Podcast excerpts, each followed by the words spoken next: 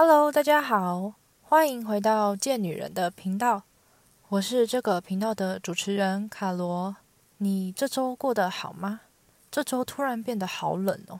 其实变冷的时候，我真的觉得运动很难暖身诶，就是整个鸡母皮都起来了。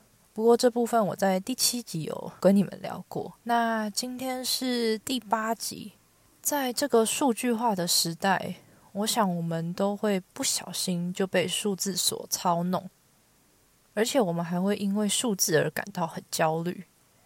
这样讲是不是还蛮抽象的？那我就用我成长的过程来说好了。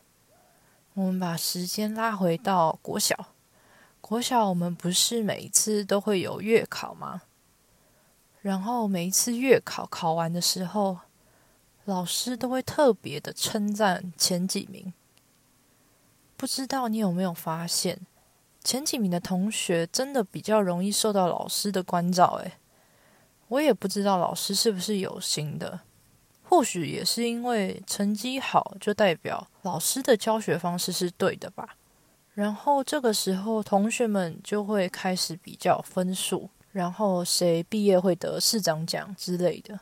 我觉得很难相信，从国小开始，像这样的数字焦虑就已经萌芽了耶。然后接着就是高中学测的时候，我印象比较深刻，因为当时都在准备念书，所以对分数一定是更加的计较。然后考完学测的时候。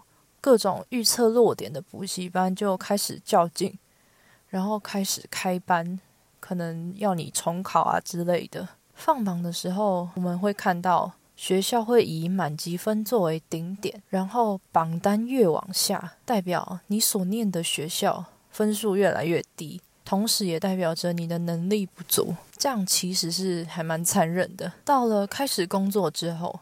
公司就会针对各个专案的 KPI 或是财务报表，然后在每一个季度针对里面的数字来做成报告，等等等等。其实我上面的例子就是很简短的说明，我们人生真的就是一直在追逐着这些数字。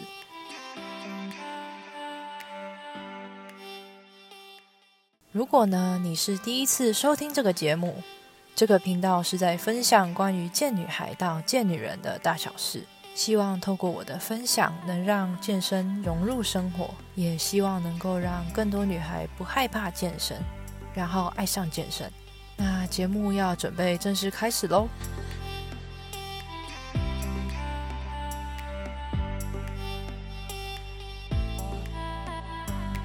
我们今天要来聊聊，就是贱人们。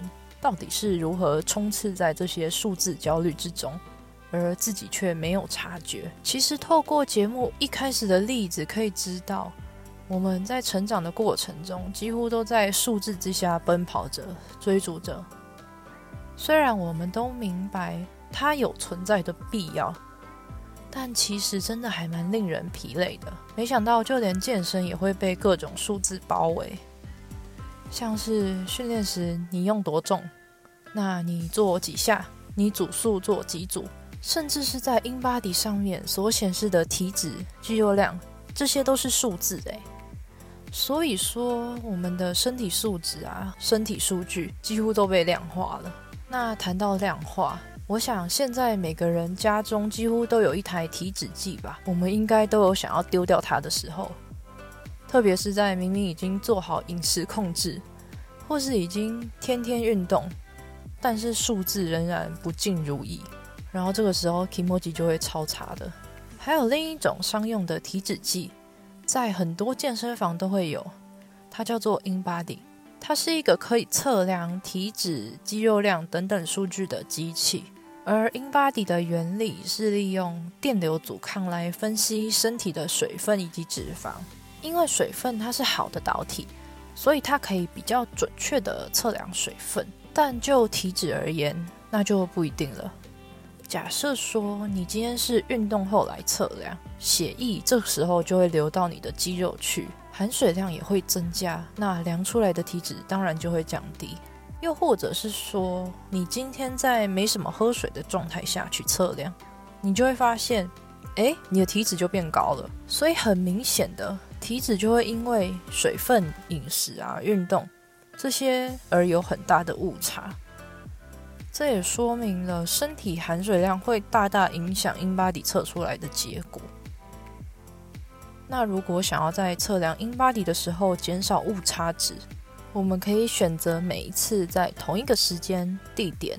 还有状态下面测量。举例而言，像是我都习惯在早上空腹的时候，在运动前穿着差不多的衣服，还有就是使用同一台体脂计测量，这个很重要，因为客观条件都要差不多，那这样子误差可能就会比较少。没错，这只是可能而已，因为身体组成是一个很复杂的机制，它很难单单用一台机器来测量。那为什么 InBody 还会放在健身房呢？只能说，因为它真的很方便、很快速，所以现在就被广泛应用在家里啊，或是各大健身房。但它所量出来的，真的就只是相对值，而不是绝对值。而这时候，或许你会说。那如果今天我们来观察测量出来的长期数据呢？就算是长期追踪数据，其实个人差异的误差率也会很高哦。只要是会影响身体水分的状态啊，像是你的体温，或是有没有健身，或是你今天刚好在生理期，又或是说你今天在实行低碳饮食。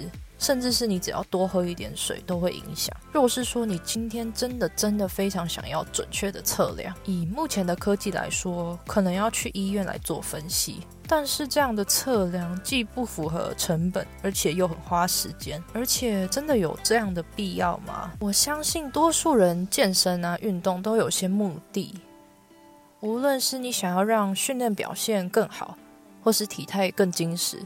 或是单纯就想让自己变得更健康，我觉得最重要的还是你要确定自己就是走在正确的道路上，持续坚持下去就够了，而不是一直追求那很低很低的体脂。如果说真的测量出非常准确的体脂，那我们是不是可能又会开始责怪自己？常常在贴文啊或是照片上可以看到，无论是自己的朋友或是艺人。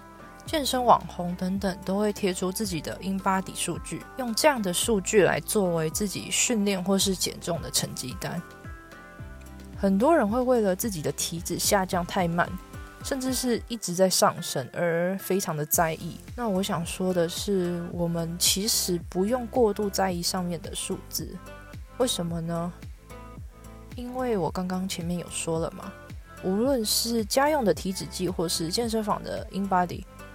这些对于测量脂肪都有误差，那这个误差就是可大可小。如果这个时候是你刚好特别注意饮食训练，然后就看到误差很大的数据，我们可能就会开始责怪是不是自己不够努力。那这样对自己其实还蛮不公平的。你深蹲多蹲多重啊？啊，你现在体脂多少啊？这些隐含数字的问句，常常就成为我们之间的问候。很少有人会关心你在组间休息的时候有没有喝水，也很少会有人想知道你到底有没有好好喝水吧。毕竟数字才是最快、最直接了解一个人的方式，而且这些数字似乎对健人而言会被用来判断是否健身有成的指标。那如果说今天是要参加健美、健力比赛，当然，情况就会不一样。这个时候的饮食训练啊，就会是完全不同层次的事情。对我们吃下的食物里面的碳水、脂肪、蛋白质斤斤计较，而且也要注意训练总量啊、睡眠时长等等。我曾经也因为体重机上面的数字，心情跌宕起伏。可能今天因为数字下降而开心不已。那隔天又因为数字上升而躺在床上哭泣，健身的动力也会因为数字而起起伏伏，这些我都经历过，所以很能明白里面的酸楚。但我没有要比赛，所以根本不用太放大检视那一两公斤，反而是多了那一两公斤对自己产生的负面评价，可能会对生活造成不小的影响。在追求数字的同时，我们很容易忽略了在健身路上那么努力的自己，忽略了从前只能徒手，那现在已经可以加重了，忽略了我们变得更有活力，可以做日常其他的活动。忽略了从前爬楼梯只会气喘吁吁，所以选择搭电梯。那现在可以好好的爬楼梯，这些这么棒的改变反而被我们忽略了，那是不是就会有一点可惜？所以当现在有人问我说：“你现在几公斤啊？”我都会说：“我都会看体脂耶。”那当他继续问下去：“那你的体脂多少啊？”我就会说：“不一定诶，看情况。”的确，我没有骗他，因为身体真的就是这么奇妙。然后这时候，通常一般人是不太会继续问下去的。我想，我们倒也不用那么刻苦的生活着，能够维持与生活之间的平衡才是最长久的。因为我们真正追求的，其实不是体重机上面的数字，而是我们的健康啊！毕竟我们不是物品，我们还是要留意这样的生活状态是否持久，是否平衡。那想问问你，最后一次测量体脂是什么时候呢？当时你量完之后的心情是如何？欢迎你在本集节目底下留言和我分享。